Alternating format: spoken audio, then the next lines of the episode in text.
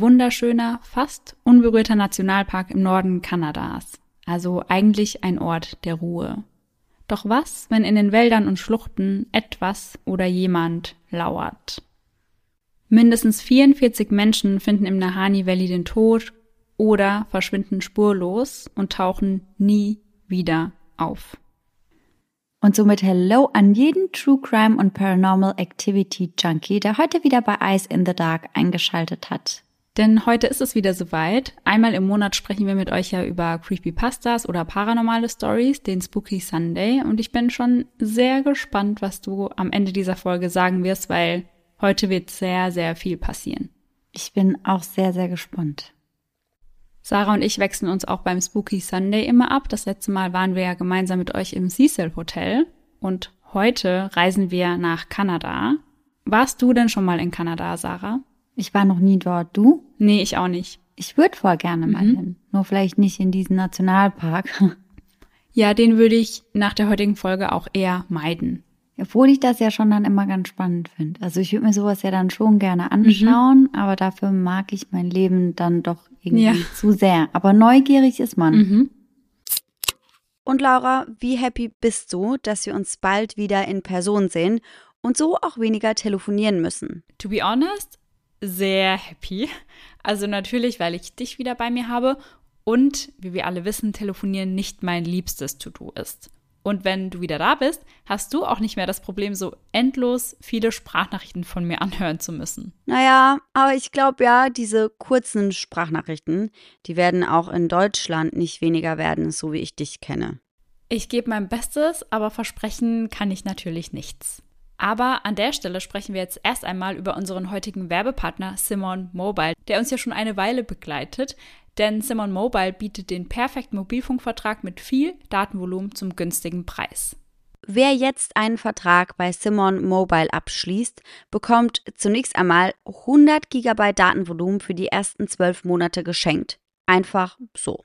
Und das kann ja wohl jeder gut gebrauchen. Also wir beide nutzen das ja oft zum Beispiel, wenn wir am Reisen sind und unsere aktuellen Trash-TV-Folgen streamen wollen. Ja, essentiell auf jeden Fall.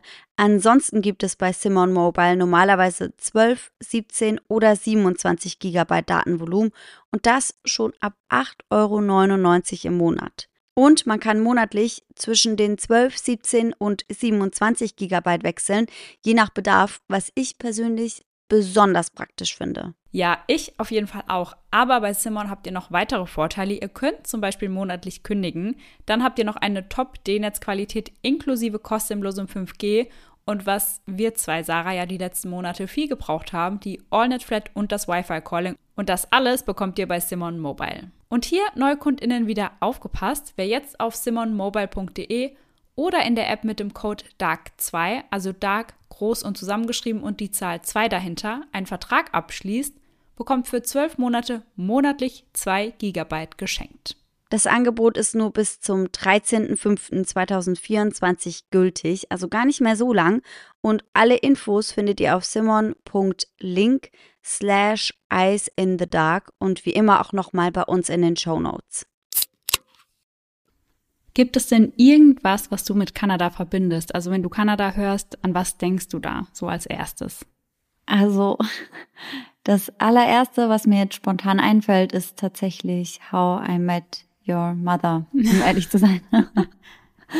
Und ansonsten natürlich die schöne Natur dort, also die Berge und die Wälder. Ja, das ist auch das Erste, an was ich bei Kanada denke, an Bären und ganz große Parks mit ganz viel Schnee darin. Da gibt es ja immer Ja. ganz tolle Winterlandschaften und Ja. ja, ich finde auch, man denkt bei Kanada an sehr, sehr viel Natur. Ja, und an Kälte. Ja. Und wie ihr schon gehört habt in der Einleitung, bewegen wir uns heute im Nahani Valley. Und das Nahani Valley liegt in den kanadischen Nordwestterritorien. Und die sind viermal so groß wie Deutschland, aber dort leben nur 50.000 Menschen. Also die Gegend dort ist sehr, sehr wenig besiedelt, sag ich mal. Das Nahani Valley an sich erreicht man nur mit dem Boot, dem Wasserflugzeug oder einer sehr, sehr, sehr schwierigen Wanderung. Und die Gegend rund um das Nahani Valley gilt bis heute als einer der letzten unerforschten Orte der Welt. Unheimlich. Mhm. Und die nächste Stadt befindet sich 500 Kilometer entfernt und das ist Yellowknife. Also wenn man dort drin ist, dann ist man wirklich erstmal ab vom Schuss. Und ich kann mir auch vorstellen, dass je nachdem, wo man sich da rumtreibt, ja wahrscheinlich auch gar keine Möglichkeit mehr hat, die Außenwelt zu kontaktieren, mhm, oder? Ja. Also das klingt ja schon nach der reinsten Natur und die findet man dort auch. Also heiße Quellen, Wasserfälle und unerforschte Höhlen. Und von diesen Höhlen soll es dort um die 250 geben, von denen wirklich nur ganz, ganz wenige erforscht wurden. Die Virginia Falls, die sich im Valley befinden, sind 96 Meter hoch. Und da es dort eben sehr viel unberührte Natur gibt, gibt es auch sehr viele Tiere. Und zwar auch sehr viele sehr gefährliche Tiere, wie Grizzlybären oder Wölfe. Seit 1976 ist das Valley ein Nationalpark und seit 1978 ein UNESCO-Welterbe. Und normalerweise, wenn man an Nationalparks denkt, denkt man ja auch an viele Touristen. Mhm. Das ist im Nahani Valley aber nicht so, denn im Jahr sind dort unter 1000 Besucher. Das ist sehr wenig. Mhm. Das ist wahrscheinlich auch, weil man da so schwer hinkommt. Ja. Ne? Zum Beispiel im Jahr 2020 waren dort in einem Jahr 770 Menschen. Okay, krass. Vergleicht man das zum Beispiel mit dem Rocky Mountain Nationalpark, da sind vier Millionen Besucher im Jahr. Okay, also das ist auf jeden Fall ein ganz klarer Unterschied. Ja. Und noch heute dient das Valley für die Einheimischen als Jagdgebiet. Und was das Wort Nahani bedeutet, dazu gibt es unterschiedliche Interpretationen, nenne ich es mal. Ich lese euch jetzt mal ein paar davon vor. Menschen des Westens, untergehende Sonne, Menschen der untergehenden Sonne, die Sonne ist müde und geht gerade unter, die Leute da drüben weit weg. Oder manchmal heißt es, dass Nahani auch einfach nur Riese bedeutet. Und der Nahani River, der dort durchfließt, der wird dann als Fluss der Riesen bezeichnet. Mhm. Und von diesem South Nahani River gehen noch ganz viele weitere kleine Flüsse ab, wie unter anderem der Flat River, der in der heutigen Folge noch häufiger vorkommen wird. Aber so idyllisch wie das scheint, ist es nicht. Denn seit 1908 verschwanden oder verstarben 44 Menschen in diesem Valley. Und das ist die offizielle Zahl. Ich kann mir vorstellen, dass es da noch einige mehr gibt. Ja, dass die Dunkelziffer da viel höher ist. Ja. Und diese ganzen vermissten und Todesfälle sind zum Teil sehr mysteriös und darüber werden wir heute sprechen. Aber bereits vor 1908 sind in dem Valley sehr, sehr viele Menschen verschwunden und dazu müssen wir jetzt einmal um die 10.000 Jahre zurückgehen. Denn bereits damals lebte dort das indigene Volk der Dini und sie lebten sehr friedlich in dem Valley, aber da gab es noch einen anderen Stamm, den sie sehr fürchteten. Und das war der sogenannte Naha-Stamm. Dieser lebte im Hochgebirge und sie kamen aber immer wieder ins Tiefland, um die anderen Stämme zu überfallen. Und irgendwann reichte es den anderen und sie wollten ja den Stamm aufsuchen und sich erstmals zur Wehr setzen. Und sie kamen dann auch dort an und die Feuer brannten noch, die Zelte standen, aber von dem Stamm an sich fehlte jede Spur. Das heißt, sie sind von heute auf morgen verschwunden, haben alles zurückgelassen und wurden danach nie wieder gesehen. Mhm. Merkwürdig. Und das war so der Beginn von den merkwürdigen Dingen, die in diesem Valley passieren. Und bis heute fragt man sich auch noch, wo ist dieser Stamm hin verschwunden? Ja. 1896 kam es zum Klondike Goldrausch, das heißt, die Menschen gingen zum Klondike River, um dort nach Gold zu suchen. Also jeder versuchte, irgendwie dort Gold zu finden. Dieser Goldrausch fand 1899 sein Ende und führte zur Errichtung des Yukon-Territoriums. Und dazu muss man sagen, dass Kanada aus zehn Provinzen und drei Territorien besteht. Und die drei Territorien sind Nunavut, die Northwest Territories und Yukon. Und ihr habt ja schon gemerkt, dass wir uns heute in den Northwest Territories bewegen werden. Und auch als der Goldrausch vorbei war, wollten noch sehr viele Menschen Gold suchen. So auch die McLeod-Brüder Willie und Frank. Sie erfuhren von einer unbekannten Quelle, dass es im Nahani Valley Unmengen an Gold geben soll. Mhm. Und so machten sie sich 1904 auf in das Valley und fanden dort auch sehr viel Gold im Flat River aber auf dem Rückweg kenterten sie mit ihrem Boot und verloren das meiste mhm. ihres Goldes wieder. Das Boot konnten sie retten und sie planten dann, irgendwann wieder zurückzukehren, um ja erneut nach Gold zu suchen. Und so verbrachten sie den Winter in einer Stadt namens Fort Liard und Sie wollten dort den Fund eigentlich geheim halten, aber das hat eher so medium gut funktioniert. Robert Wire, ein Ingenieur aus Schottland, bekam das mit und wollte sich den zwei Brüdern dann anschließen. Also machten sie sich zu dritt dann wieder zurück auf den Weg ins Valley. Sie brachen im Frühjahr 1905 auf und wollten ja zu Beginn des Winters eigentlich wieder zurück sein. Aber sie kam nicht wieder zurück. Es verging ein Jahr, es verging ein zweites Jahr ohne dass irgendjemand ein Lebenszeichen der Brüder bekommen hatte. 1908 entschied sich der Bruder Charlie dann nach seinen zwei Brüdern zu suchen, also er trommelte vier weitere Leute zusammen und sie machten sich auf den Weg ins Valley. Und da waren seine Brüder ja auch schon seit drei Jahren verschwunden. Ja. Mhm.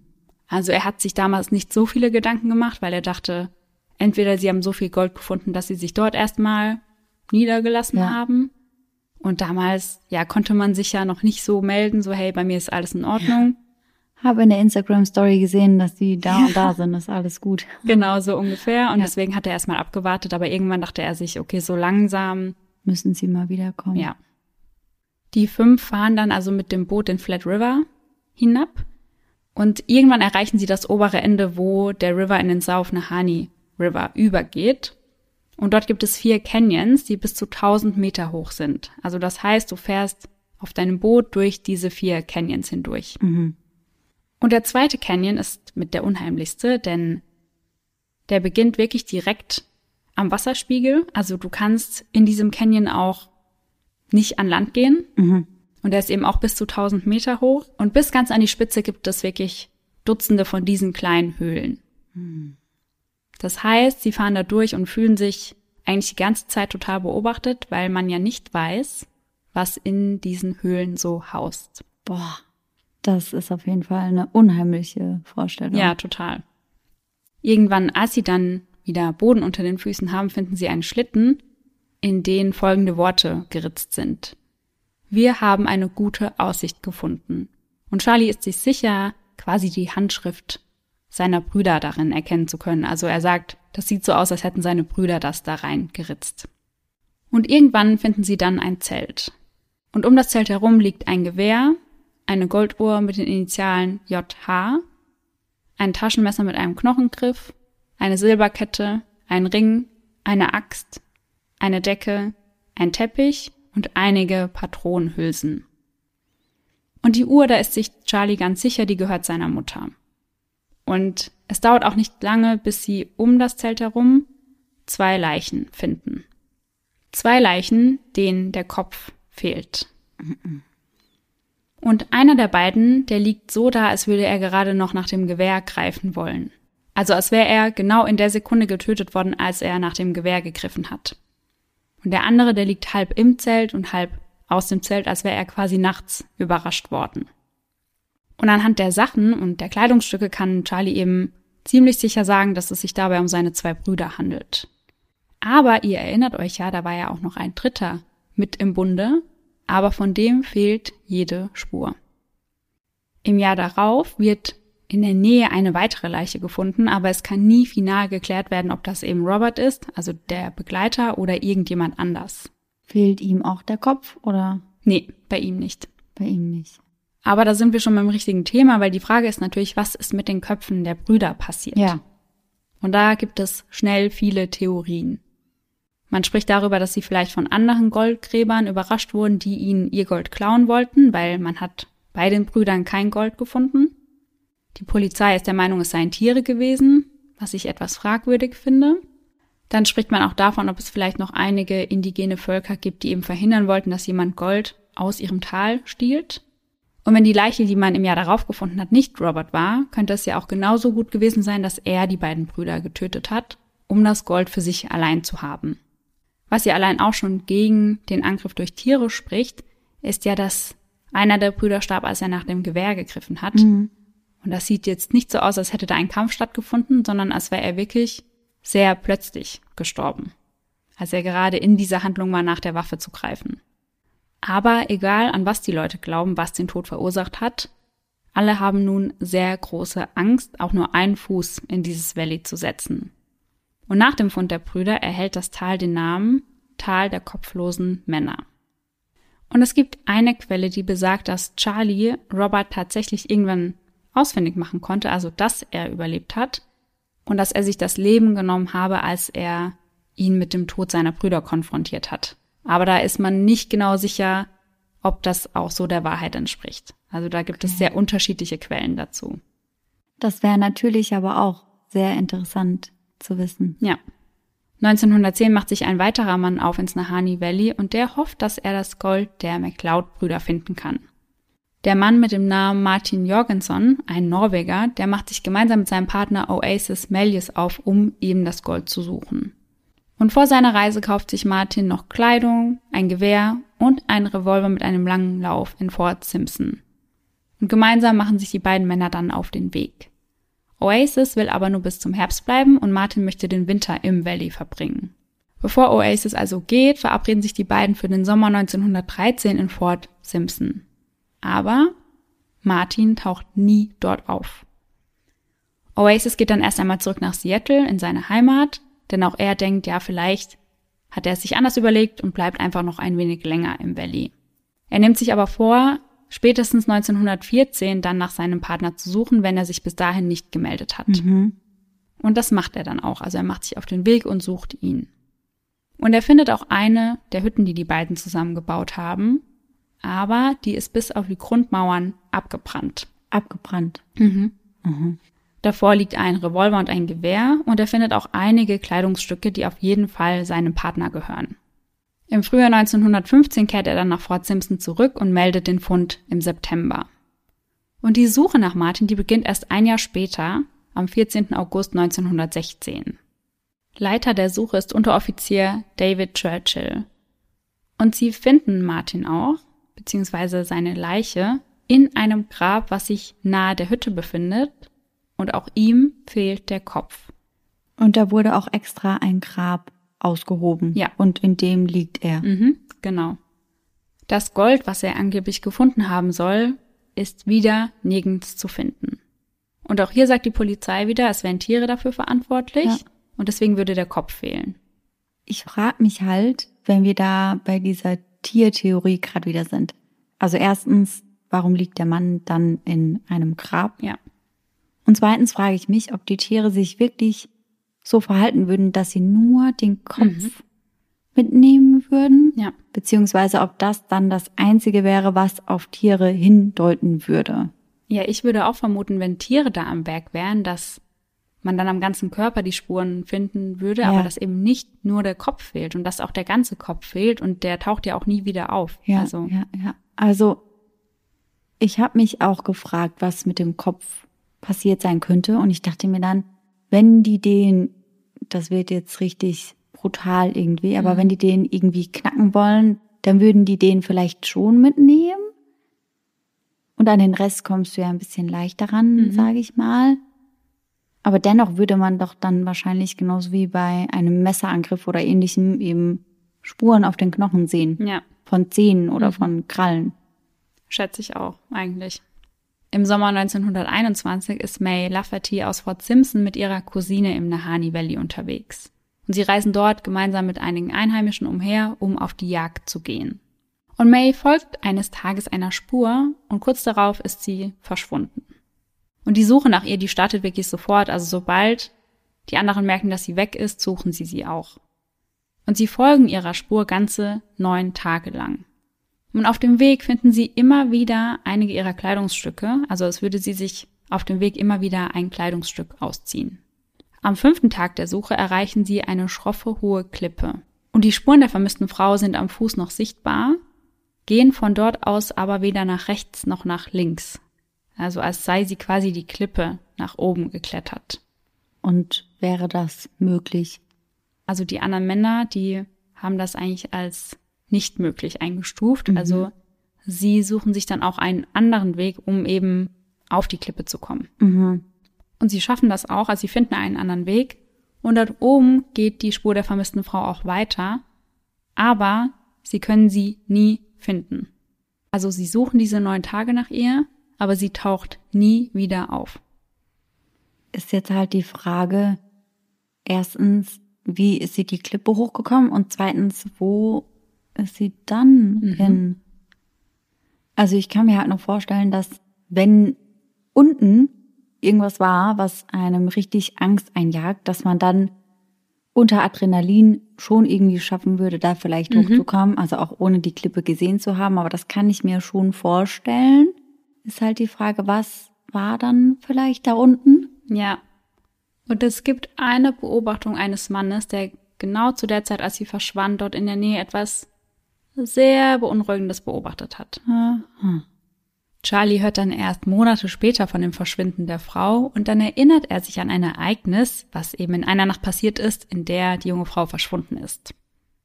Und er kann das Ganze nicht so ganz einordnen und er teilt es dann auch der Polizei mit, falls das irgendwie zum Aufklären des Falls beitragen könnte. Charlie wacht in einer Nacht auf, weil er hört, wie einige Steine in den Fluss fallen, an dem er gerade übernachtet. Er schaut sich um, sieht aber nichts und kurz darauf hört er das Geräusch erneut. Mhm. Und das Geräusch dieser Steine, die ins Wasser fallen, das scheint von links zu kommen, also links von ihm. Und er schaut dann genau in die Richtung und zwischen einigen Bäumen entdeckt er dann eine nackte Frau. Und er sieht, wie diese nackte Frau auf allen Vieren den Berg nach oben rennt. Und während sie das macht, fallen eben die Steine ins Wasser und daher kommt auch dieses Geräusch. Und jetzt kommt eigentlich das Unheimlichste, denn während sie da hoch rennt auf allen Vieren, scheint sie zu bemerken, dass sie beobachtet wird und sie hält kurz inne in ihrer Bewegung. Uh-uh. Und sie schaut dann genau zu Charlie hinüber. Und er ist total erschrocken und er beschreibt das Gesicht der Frau später als besessen. Also sie habe so ausgesehen, als wäre sie irgendwie besessen gewesen. Und die Beschreibung der Frau passt eins zu eins auf May. Oh Gott. Insgesamt sollen noch acht weitere Personen innerhalb des Valleys ihren Verstand verloren haben. Ich habe mir das eben bildlich vorgestellt und ich habe mir das irgendwie so vorgestellt wie in solchen Dämonenfilmen Mhm. oder ich weiß gar nicht, wie der eine Film heißt. Da krabbelt auch Mensch auf allen Vieren die Treppe hoch Boah. und Ja. schaut so unheimlich und krabbelt da so ganz schnell hoch. Also richtig, richtig creepy. ja, total. Aber auch das kann eben nicht zum Auffinden der Frau beitragen. Also sie bleibt wirklich für immer komplett verschwunden. John O'Brien, ein Kriegsveteran aus dem Ersten Weltkrieg, macht sich gemeinsam mit einem Partner 1921 auf ins Nahani Valley. Die beiden wollten dort einfach jagen gehen. Und am 27. Januar 1922 sagt John zu seinem Partner, er werde die Fallen überprüfen und werde in acht bis neun Tagen zurück sein. Als John dann auch nach zwei Wochen nicht auftaucht, beginnt er nach seinem Partner zu suchen. Glücklicherweise waren in der Nähe auch noch Goldsucher unterwegs und die haben ihm dann geholfen, John zu suchen.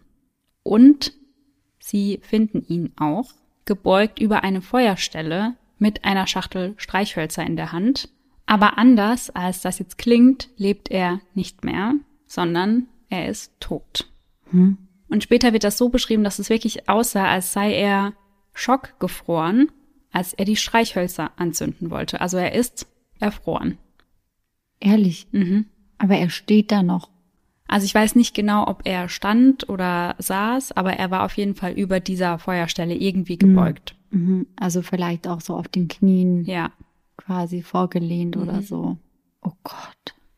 Also die Polizei fand das auch sehr seltsam, Ja. weil sie sagen, eigentlich finden sie Leute, die erfrieren, anders vor, Ja. aber sie können sich das nicht anders erklären und deswegen wird das auch einfach als Unfall deklariert. Und er hat auch seine komplette Kleidung noch an, Ja, was ja auch nicht unbedingt dafür spricht, dass er erfroren ist. ja, Zumindest nicht über einen längeren Zeitraum, Mhm. weil dann kommt es ja ganz oft dazu, dass einem sehr, sehr heiß wird ja, und man sich dann eher entkleidet. ja, ganz genau. Das hatten wir ja auch beim Djatlo-Pass Ja. als Theorie. Und da hatten wir auch bei Elisa Lam drüber gesprochen, Ja, im ganz Wassertank. genau. Also das ist ja wirklich nichts, was selten vorkommt. Mhm. Also wie er aufgefunden wird, das passt eigentlich gar nicht zu der Theorie des Erfrierens, aber er ist erfroren. Also das ist ganz seltsam. Und auch in dieser Bewegung irgendwie Mhm. eingefroren, finde ich auch merkwürdig. Als wäre er wirklich so schockgefroren in dieser Sekunde. Mhm. 1927 wird am Ufer des Bennett Creek ein Skelett gefunden und man vermutet, dass es sich dabei um Yukon Fisher handelt. Der wurde Jahre zuvor, beziehungsweise jahrelang von der Royal Canadian Mounted Police wegen Mordes gesucht. Die Polizei hatte ihn eben nie gefunden, weil er die ganze Zeit in der Wildnis Kanadas gelebt hatte. Und seine Leiche befindet sich nicht weit weg von dem Ort, an dem die Leichen der McLeod-Brüder damals gefunden wurden. Aber bei ihm weiß man jetzt auch nicht genau, was passiert ist. Er kann verhungert sein oder irgendeine andere natürliche Todesursache. Bei ihm hat jetzt nichts darauf hingedeutet, dass da irgendjemand anders seine Finger mit im Spiel hatte. Im April 1929 ist Angus Hall gemeinsam mit zwei Partnern im Valley unterwegs. Zwischen den drei kommt es dann zu einem sehr großen Streit und Angus entscheidet sich daraufhin allein weiterzuziehen.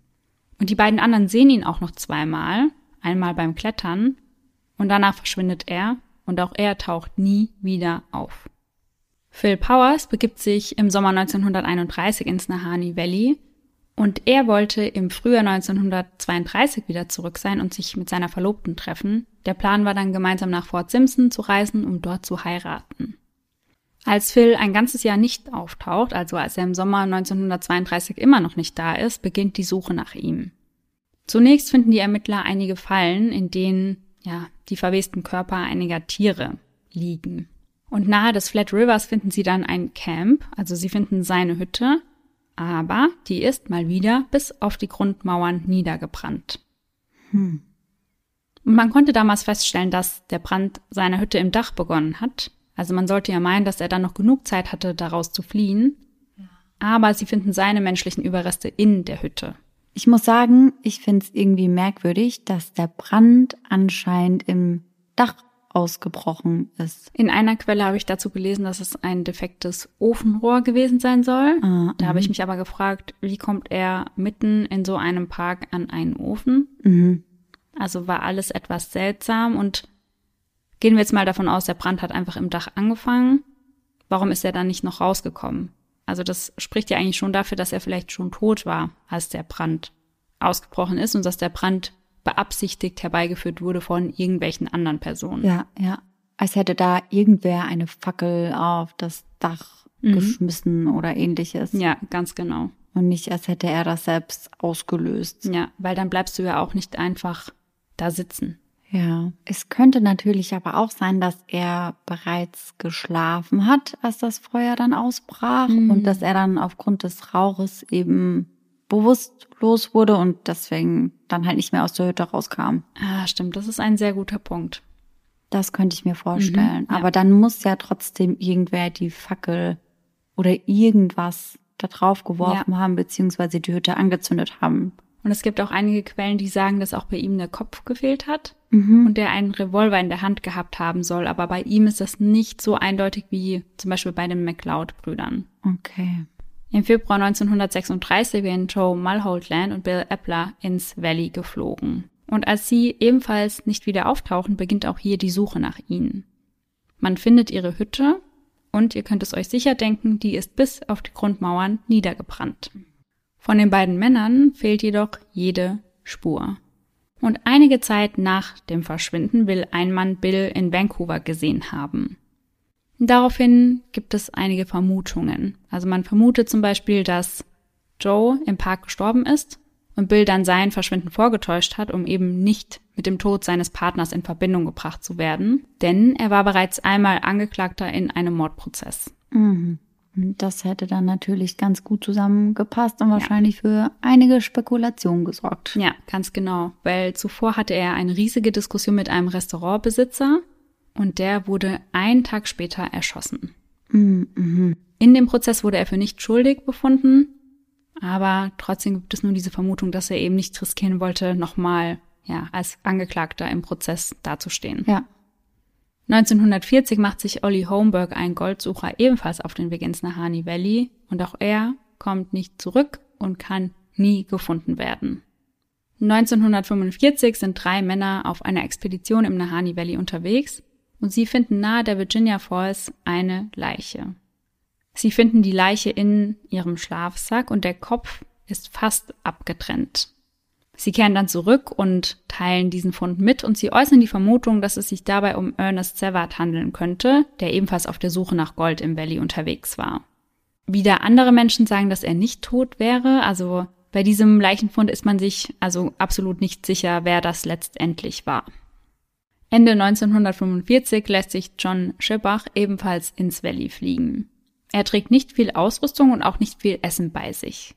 Auch er verschwindet und erst zwei Jahre später erreicht ein Mann Fort Simpson und berichtet von einem grausamen Fund. Er hatte in einer Hütte menschliche Überreste gefunden und somit machen sich auch diesmal Ermittler auf den Weg, um sich das selbst einmal anzuschauen. Und sie finden die beschriebene Hütte und finden dort das reinste Chaos vor. In der ganzen Hütte liegen Kleidung und Knochen überall verteilt. Und in diesem Fall findet man das Tagebuch des Mannes und er schreibt dort vom Bau der Hütte, dass er Fallen aufgestellt hat, aber dass ihm eben keine Tiere in die Fallen gegangen sind. Dann hat er eine neue Hütte aufgesucht, um dort sein Glück zu versuchen, aber auch dort konnte er nichts zu essen finden. Und sein letzter Eintrag am 3. Februar 1946 spricht dafür, dass er 43 Tage ohne Essen überlebt hat. Also bei ihm ist es eigentlich sehr eindeutig, dass er verhungert ist. Im Herbst 1946 begibt sich John Patterson ins Valley, um ebenfalls Gold zu suchen. Und ein Freund von ihm, Frank Henderson, war ebenfalls dort und die beiden wollten sich im Sommer an den Virginia Falls treffen. Und von dort wollten sie dann gemeinsam am South Nahanni River entlang zum Watson Lake reisen. Aber, ihr ahnt es sicher schon, John kommt nie am vereinbarten Treffpunkt an. Frank sucht dann den kompletten Sommer nach ihm, aber er kann ihn nicht finden. Er lässt sich einmal auch über das Valley fliegen und hofft dort Hinweise finden zu können, aber John bleibt verschwunden und taucht auch nie wieder auf. 1957 macht sich ein 18-jähriger Junge ebenfalls ins Valley auf, um Gold zu suchen, wie so viele andere zuvor. Seine Leiche findet man Monate später. Er liegt mit dem Gesicht nach unten in seinem eigenen Erbrochenem und seinen Floß findet man dann im Fluss, wo es sich verheddert hatte. Also vermutlich wollte er darauf reisen, das hat sich verheddert und daraufhin ist ihm irgendetwas passiert, aber was genau kann man auch nicht sagen. Also er wurde da aufgefunden und er lag mit seinem Gesicht in seinem Erbrochenen. Ja. Mhm. Also da könnte man vielleicht nur überlegen, dass er vielleicht irgendetwas Giftiges gegessen hatte. Mhm. Gibt es dort bestimmt auch. Das wäre so eine Erklärung, die mir direkt in den Sinn kommen ja. würde. Ja. Angus Black Mackenzie, ein Kriegsveteran aus dem Zweiten Weltkrieg, der als Pilot bei der Royal Canadian Air Force gedient hatte, begibt sich 1961 in das Nahani Valley. Gemeinsam mit John Langton möchte er einen Film über die Legenden des Valleys drehen. Am 5. Januar 1962 betritt Angus dann alleine das Flugzeug und möchte etwas zum Bennett Creek bringen. Aber er kommt nicht wieder zurück. Und sein Partner vermutet dann, dass er den Sturm abgewartet hat, weil das Wetter wohl nicht ganz so gut war und dass er wahrscheinlich nach Ende des Sturms wieder zurückkehren wird. Aber das tut er nicht. Die Suche nach ihm beginnt relativ schnell und sie finden dann auch sein Flugzeug, das abgestürzt ist. Aber er hat den Absturz wohl überlebt, denn sie finden seine Tagebücher, in die er noch einige Tage geschrieben hat. Er schreibt dort unter anderem darin, dass er versucht hat, im Schnee SOS-Signale zu hinterlassen und dass er sich aus seinem roten Schlafsack auch eine Flagge gebastelt hat, um auf sich aufmerksam zu machen. Aber man hatte beides nie gesehen, obwohl die Gegend sehr oft mit Flugzeugen abgesucht wurde. Und auch als man das Flugzeugwrack findet, ist keine Spur von dieser roten Flagge. Und auch keine Spur von Angus selbst. Und auch er wird nie gefunden. Am 29. September 1962 kommt es erneut zu einem Flugzeugabsturz. Der Pilot dieses Flugzeugs, Kenneth Stockwell, wird als einer der besten aus der gesamten Gegend beschrieben. Mit bei sich an Bord hatte er drei Passagiere und sie kamen wohl ebenfalls in einen schlimmen Sturm und das Flugzeug stützte ab. Was daran etwas seltsam ist, ist, dass sich im Flugzeug später nur die Leiche des Piloten finden lässt und von den anderen drei fehlt jede Spur. Mhm. Im Juni 1963 machen sich drei Kanufahrer auf den Weg ins Valley. Und auch diese drei verschwinden kurze Zeit später und zunächst fehlt von ihnen drei und auch von dem Kanu jede Spur. Kurze Zeit darauf findet man eine Leiche, also man findet einen der drei Männer an einer Stromschnelle. Also er befindet sich quasi im Fluss an einer Stromschnelle an eine Wand gepresst und um seinen Nacken ist ein Poncho gewickelt. Mhm. Die anderen zwei tauchen aber nie wieder auf. Also das ist alles so, so seltsam. Und der Poncho, der wurde da drum gewickelt. War das dein eigener? Das weiß man nicht so genau, aber es sah auf jeden Fall so aus, als sei ihm das umgewickelt worden. Mhm. Ist natürlich die Frage, ob er das selbst gemacht hat oder nicht. Aber das wird man wahrscheinlich nie herausfinden. Ja, und ich frage mich auch, aus welchem Grund sollte er sich dem Poncho da umwickeln? Passt alles nicht wirklich zusammen. Ja, und das Kanu und die anderen beiden Männer, die werden auch nie gefunden. Ja. Das war ein Kanu, richtig? Mhm. Mhm. Genau. Mhm. 1964 macht sich John Pyrell auf eine Expedition auf. Er kennt sich in der Wildnis sehr gut aus und er möchte diesen Nationalpark einfach noch ein bisschen besser erforschen. Ganz besonders die Höhlen. In einer dieser Höhlen, die er später Valerie Cavern nennt, findet er die Skelette von 116 Schafen. Und diese Höhle ist relativ mittig in der Klippe, also nicht ganz unten. Und da fragt man sich natürlich auch, wie kommen da 116 Schafe rein? Und du meintest ja auch, dass die Klippe recht hoch ist, Mhm. oder? Um die 1000 Meter. Oh, und dann ist die Höhle so ungefähr bei 500 Metern Höhe. Ja. Und da sind dann 100, 116 Mhm. Schafe drin? Hm, merkwürdig. Die ja da scheinbar auch nicht mehr rausgekommen sind, weil vermutlich sind sie dort verhungert, verdurstet, was auch immer. Okay. Und es gibt, ist das eine von den Klippen, die quasi direkt in dem Wasser münden? Ja. Okay, ich bin komplett lost einfach. Mhm. Und die Fälle, die ich euch jetzt erzählt habe, die sind ja alle schon ein ganzes Weilchen her. Mhm. Aber jetzt sind wir im Jahr 2005 angekommen. David Horsey und Fred Hardesty verlassen Fort Simpson am 12. Juni 2005 und machen sich auf den Weg in eine Hütte eines Freundes, die sich 125 Kilometer entfernt von Fort Simpson befindet.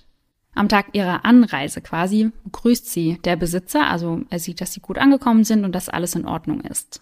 Und vier Tage später, am 16., kehrt er dann noch einmal zur Hütte zurück, um zu schauen, ob alles in Ordnung ist. Die beiden Männer trifft er dort aber nicht mehr an. Sie werden also an diesem 16. als vermisst gemeldet und zwei Tage später, am 18. beginnt dann die Suche. Und die Suche durch die Polizei, die endet bereits am 23. Juni, also das waren ja wirklich nur ein paar Tage. Und ich fand das etwas seltsam, weil das Gebiet, in dem die beiden verschwunden sind, das ist ja riesig. Und dass man da nach wenigen Tagen sagt, ja, okay, wir suchen jetzt hier nicht mehr weiter, finde ich fragwürdig. Ja, das finde ich auch. Vielleicht denken sie auch einfach mittlerweile, okay, wer in diesem Valley verschwindet, den findet man auch nicht mehr leben, dass sie da einfach nicht so die große Hoffnung haben, aber fair ist das natürlich nicht. Ja, und das mag ja auch sein, dass die Ermittler das so empfinden, aber die Familie natürlich nicht. Ja. Und dann ist das irgendwie schon ein ganz schöner Schlag ins Gesicht, Mhm. wenn die Suche nach so wenigen Tagen schon eingestellt wird. Und die Freunde und die Familie, die haben dann weitergesucht. Und am 27. Juni finden sie dann die Leiche von David. Vier Kilometer von der Hütte entfernt. Offiziell, also laut Polizei, soll seine Leiche unversehrt gewesen sein. Jonas Antoine, ein Familienfreund, sagt aber, dass er Brandmale an den Armen gehabt habe. Und die Frage ist dann auch, warum hat die Polizei ihn nicht gefunden? Weil sie dieses Gebiet auf jeden Fall abgesucht hatten. Ja, das finde ich auch merkwürdig, dass die Familie ihn dann aber findet. Ja. Was ich ja auch, also das muss ich an der Stelle auch nochmal sagen, nicht nur, dass es natürlich nicht richtig ist, dass die Polizei nicht weiter gesucht hat, auch so gegenüber der Familie, aber auch, dass sie die Familie da einfach weitersuchen lassen, Ja. obwohl sie wissen, dass da immer wieder Menschen verschwinden und das gefährlich ist, Hm. finde ich heftig. Ja. Ja, dass sie dann nicht sagen, okay, wir stellen euch Männer an die Seite, die euch helfen, oder dann übernehmen wir die Suche doch weiter, aber ja. Ja. Am 7. Juli 2005 findet man dann Freds Leiche und er treibt im Nahani River. Und bei ihm kann man dann vielleicht schon besser erklären, warum er nicht gefunden wurde, weil wenn er im Wasser war, Mhm. War er wahrscheinlich logischerweise nicht immer an derselben Stelle Ja. und dann kann man natürlich verstehen, dass er da nicht direkt gefunden wurde. Obwohl ich mich auch frage, warum gerade bei so einem riesigen Gebiet nicht mit einem Helikopter oder ähnlichem gesucht wird. Ja. Weil von oben hätte man das wahrscheinlich auch gesehen. Mhm. Und er befand sich sogar 20 Kilometer von der Hütte entfernt. Mhm. Die Polizei tut beide Todesfälle sehr schnell als Unfall ab, was die Familie sehr, sehr wütend macht, weil sie sagen, da hätte einfach mehr ermittelt werden müssen. Also die offizielle Todesursache von David ist Erfrieren und von Fred Ertrinken. Davids Schwester sagt aber sie habe in der Hütte viele Kugeln gefunden und auch ein Schussloch im Boden. Und Freds Bruder hat sein T-Shirt gefunden und er sagt, das hätte auch ein großes Loch gehabt, was von einem Schuss stammen könnte. Also da gibt es auch sehr viele Ungereimtheiten und die Familie hat mehrfach versucht, dass der Fall nochmal aufgerollt wird, aber das ist nie passiert. Ja, und auch die Brandmale, die sind ja auch schon sehr, sehr merkwürdig. Ja. Und irgendwie finde ich, passt das dann auch wieder zu diesem, die Hütten wurden zuvor teilweise niedergebrannt. Mhm. Und jetzt findet man da eine Leiche mit Brandmalen. Hm. Und es sind einfach so viele offene Fragen. Also warum haben sich die beiden getrennt, nachdem sie die Hütte verlassen haben? Und die beiden waren sehr erfahren in der Wildnis. Die Familie war sehr überrascht, dass sie einfach durch irgendeinen Unfall gestorben sein sollen. Ja, vor allem durch so etwas wie Ertrinken oder Erfrieren. Also wenn dich da dann ein Grizzly oder ein anderes wildes Tier angreift, dann kann man da vielleicht auch gar nicht so schnell reagieren. Aber das sind ja Dinge, die man eigentlich absehen Mhm. kann. Ja. Also alles, also auch hier passt vieles einfach nicht zusammen. Mhm. Und vor allem finde ich eben merkwürdig, dass die Polizei gar nicht mehr so interessiert daran war, die Leichen zu finden. Ja. Und frage mich da auch so ein bisschen, ob das vielleicht einen Grund hat. Mhm. Und zwar nicht nur, ja, komm, die sind eh tot, sondern dass sie da vielleicht auch irgendwas verschleiern wollten. Da kommen wir auch gleich noch drauf zu sprechen. Hm. Denn wir haben jetzt alle bekannten Todes- und Vermisstenfälle besprochen und kommen jetzt zu den Theorien. Es gibt zum einen die Theorie, dass es Monster im Nahani Valley geben soll. Zum einen soll es dort Riesen geben. Nahani soll ja Riese heißen. Ja, ja. Dann soll es den sogenannten Wahila geben. Eine wolfsähnliche Gestalt, also einfach ein riesiger Wolf, der eine Art böser Geist sein soll. Mhm. Und dieser böse Geist soll hauptsächlich in diesen Höhlen hausen. Dann gibt es noch den Nukluk. Das ist eine menschenähnliche Gestalt, die mit einer Steinkeule herumläuft und einen langen, dunklen Bart hat. Dann ist auch immer wieder die Rede von einem Fluch, also dass das ganze Tal mit einem Fluch belegt wurde und dass alle Leute, die dort irgendetwas mitnehmen wollen, sei es Tiere oder Gold, dass die sterben. Und es gibt aber auch eine Person, bei der vermutet wird, dass sie diese ganzen Verbrechen begangen hat. Also gerade bei den Fällen, wo die Leichen ohne Kopf gefunden wurden und die Hütten niedergebrannt sind. Und das soll eine einzige bestimmte Person gewesen sein. Ja. Und zwar der Mad Trapper of Red River, was übersetzt so viel heißt wie der verrückte Fallensteller von Red River. Und das klingt äußerst absurd, um Ja. ehrlich zu sein. Aber das war eine reale Person, Aha. zu der ich euch jetzt etwas mehr erzählen werde. Dieser Mann wird als sehr schweigsam beschrieben und er hat eben ganz stark den Kontakt zu anderen Menschen vermieden. Ja. Und er hat sich eine Hütte nahe des Red Rivers gebaut und dort gelebt. Er nannte sich selbst Albert Johnson, aber bis zum Schluss war nicht klar, ob das sein richtiger Name ist. Es gab einen Mann, der sich über diesen Albert beschwert hat bei der Polizei, denn er hat gesagt, dass Albert seine Fallen ja auslösen würde und diese in die Bäume hängen würde. Und die Polizei sucht Albert dann auf und möchte ihn zur Rede stellen, aber er weigert sich mit der Polizei zu sprechen. Und dann versuchen sie es einige Tage später erneut und sie hämmern auch an seine Tür und sagen, dass sie die Berechtigung haben, seine Tür einzutreten, wenn er nicht freiwillig herauskommt. Und er kommt nicht nur nicht heraus, sondern er schießt auch durch die Tür auf die Polizisten und er trifft auch einen Polizisten. Der sich, das kann ich aber an der Stelle schon verraten, auch von dem Schuss erholt. Also das ist kein tödlicher Schuss. Okay. Sie ziehen dann eben ab, aber am 9.01.1932 kehren sie mit neun Männern zurück, um ihn festzunehmen, weil nun hat er ja immerhin auf einen Polizisten geschossen. Ja, und nicht nur irgendwelche Fallen verrückt. Ja, ganz genau. Und sie bitten ihn dann, das Ganze friedlich über die Bühne zu bringen und einfach rauszukommen und mit der Polizei zu sprechen. Und dann liefern sich die Polizisten mit ihm, ja, eigentlich ein richtiges Schussfeuer. Also er weigert sich wieder. Ja. Und die Polizisten wissen sich dann nicht anders zu helfen und beginnen wirklich Dynamitstangen auf seine Hütte zu schmeißen und es folgt dann eine relativ große Explosion. Aber Albert gibt immer noch nicht auf. Also er stirbt da nicht durch. Nein. mm. Die Polizisten ziehen auch an diesem Tag wieder ab, entscheiden sich aber eine Woche später, einen erneuten Versuch zu starten und diesmal mit 18 Männern. Aber sie können Albert diesmal nicht mal mehr finden. Vier von diesen 18 Männern versuchen ihn dann entlang des Red Rivers aufzuspüren. Und sie sehen seine Spuren auch im Schnee und folgen diesen Spuren. Als sie ihn finden, fallen von beiden Seiten wieder Dutzende Schüsse und Albert erschießt dabei auch einen Polizisten. Und an der Stelle muss man mal sagen, dass diese Suche nach Albert 48 Tage lang angedauert hat. Also das ist eigentlich die größte Menschenjagd, die in Kanada stattgefunden hat. Und ich muss sagen, wenn ich das jetzt mal ins Verhältnis setze zu den zwei Männern, die da verschwunden sind, und da haben die Polizisten nur wenige Tage gesucht, dann finde ich das ja schon auch krass. Ich meine, man muss ja sagen, das war 1932. Es mhm. kann natürlich auch sein, dass da viele Infos ja nicht mehr durchgesickert sind. Also dass es da vielleicht noch viel mehr Background gibt, was wir gar nicht wissen. Ja, ja, ja. Diesen Tag überlebt er dann auch nicht und er stirbt durch sieben Schussverletzungen. Und bis zum Schluss gibt es sehr, sehr viele Theorien darüber, wer er wirklich war, aber das konnte nie final geklärt werden. Mhm. Viele sagen, vielleicht sei er einfach ein Jäger gewesen, der dort seinen Verstand verloren hat oder er sei ein Kriegsveteran gewesen, aber man weiß eigentlich nichts über diesen Mann, aber man spekuliert eben, dass er vielleicht die Taten begangen hat. Aber das würde ja schon auch irgendwie zusammenpassen, gerade weil er ja auch nicht der Erste wäre, der seinen Verstand dort verloren hätte. Ja. Gibt es dazu irgendeine Theorie, warum es dazu kommt? Also ich habe von einer Theorie gelesen, dass man dort einfach sehr vereinsamen kann, weil dort nichts ist mhm. und dass man dadurch einfach ja, den Verstand verliert. Irgendwann. Weil man halt auch gar keinen Kontakt zur Außenwelt hat. Ja. Ja, das kann natürlich schon sein. Also er könnte ja zumindest einige Taten begangen haben. Also mhm. gerade die ersten paar würden ja zeitlich schon passen. Mhm.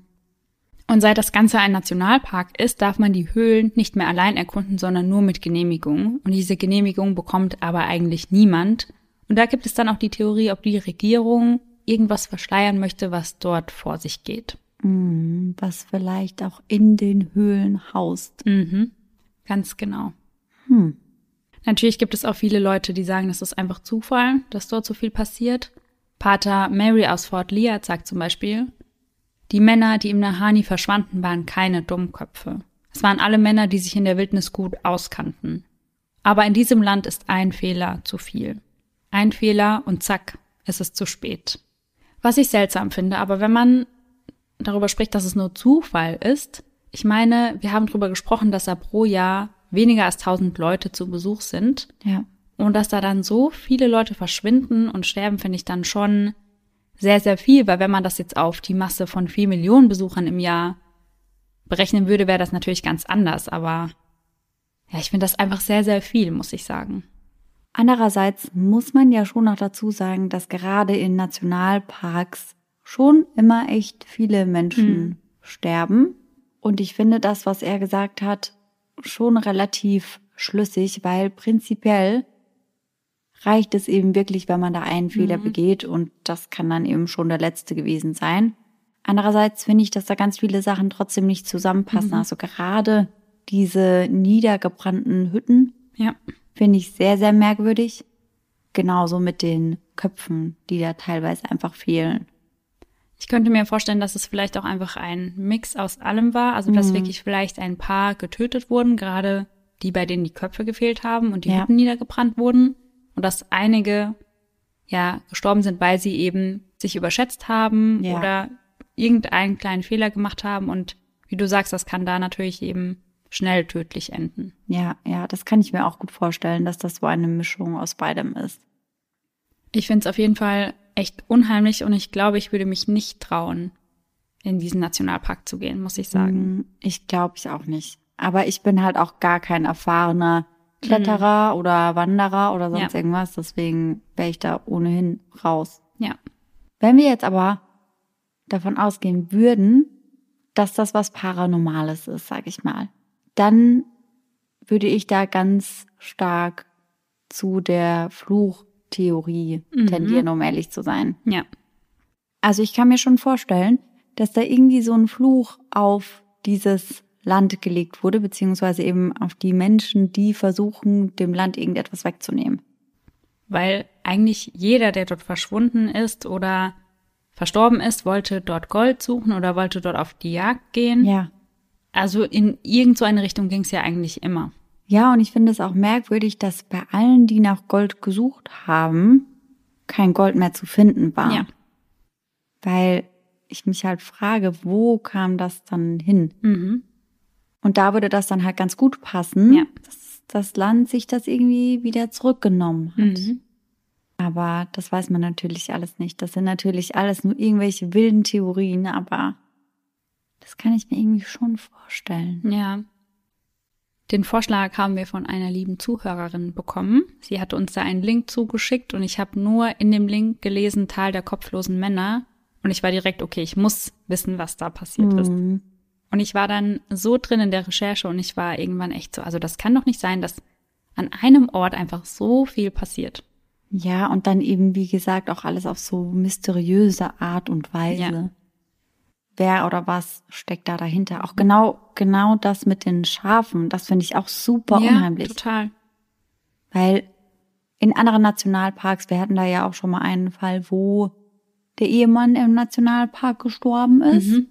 Da sind das dann irgendwie solche Unfälle, so Wanderunfälle. Das war in dem Fall natürlich ein Mord, aber sowas in die Richtung. Aber Ja. wie kommen, wie viel Schafe? 116? Mhm. In eine Höhle, die 500 Meter über dem Wasserspiegel ist. Und dann kommen sie da aber nicht mehr raus. Das Ja. passt ja gar nicht. Das Mhm. passt vorne und hinten nicht zusammen. Und ich finde halt diese ganze Kombination aus allem, was da passiert ist, einfach total unheimlich, wo ich Mhm. mir dann denke, da muss es doch irgendwas geben, was das auslöst. Ja, auf jeden Fall. Also was ich am unheimlichsten von allem fand, war auf jeden Fall diese Frau, die da verrückt geworden auf allen Vieren, da die Wand hochgeklettert ist. Mhm. Ja. Weil ich den Gedanken, also da ist es mir wirklich eiskalt den Rücken runtergelaufen. Ja, mir auch. Das würde ich auf gar keinen Fall sehen wollen. Mhm. Also ich bin echt mega gespannt, was ihr dazu sagt. Also ob ihr einer der Theorien zustimmen könnt oder ob ihr was ganz Neues im Kopf habt. Ja. Lasst uns das auf jeden Fall wissen bei Instagram bei eisernedark.podcast. Und da findet ihr wie immer auch einige Bilder zu dem Fall. Dann könnt ihr euch das Ganze mal aus sicherer Entfernung anschauen. Ja. Dann hoffen wir natürlich, dass ihr alle nächsten Sonntag wieder mit dabei seid bei einem wahren Kriminalfall. Und bis dahin, schöne Träume. Bis dann. Tschüss. Tschüssi.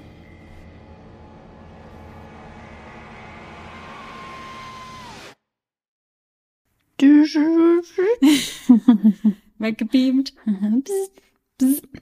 So toll, ey. Wo bin ich jetzt gelandet? Schnell weg hier. Wir sind im Nahani. Wie bei, wie bei Harry Potter, ein, ein Kaminsims zu weit gereist. Oh, er hat genuschelt. So, Mann. Der nuschelt aber auch wirklich krass. Ekelgasse. Wo möchtest du hin? Hier gibt's keine Ekelgasse. Und das war der Stamm. Jetzt habe ich geschielt, ich habe es nicht gesehen. habe ich gerade wirklich. So, Sarah, jetzt, jetzt darfst du endlich erfahren, was los ist. Ja, weil man muss sagen, Laura hat eben einfach Pause gemacht an der spannendsten Stelle. Ja, das war schon gemein. Ja, war es wirklich. Und du hast ah nee, mm, machen wir jetzt. Erzähl ich dir danach. So, mm, eigentlich nein. Und dann war aber schon zack alles ausgestöpselt und der Zug war abgefahren. Los geht's, jetzt erfährst du's. Ja, ich bin sehr gespannt. Also ihr wisst es mittlerweile ja schon, weil das kommt nur in die Outtakes rein. Ich musste lange warten. Sehr, sehr lange warten. Glaubt Warten mir. hat sich gelohnt. Trust me. Ich bin gespannt. Stimmt. Okay, Sarah hat's leider immer noch nicht erfahren. Wir haben eben schon wieder Pause gemacht, aber jetzt. Ja, auch Jetzt. bestimmt wieder für eine Viertelstunde Mhm. für private Gespräche. Ja. Ja, so. Und Okay, jetzt jetzt, jetzt, erfährst du's. Ja. Jetzt geht's los. Komme, was wolle. 1927 wird im Nahani Villa eine Villa. Ist keine Villa. Diese Leiche liegt tot in ihrem Schlafsack und der Kopf. Natürlich liegt die Leiche tot da. Ja, aber im Schlafsack halt. Ja, aber dann brauchst du tot trotzdem nicht. Habe ich tot gesagt? Ja, Ach so. diese Leiche liegt tot in ihrem Schlafsack. Ah, ja, okay. Die anderen Das Leichen, die waren nämlich alle lebendig.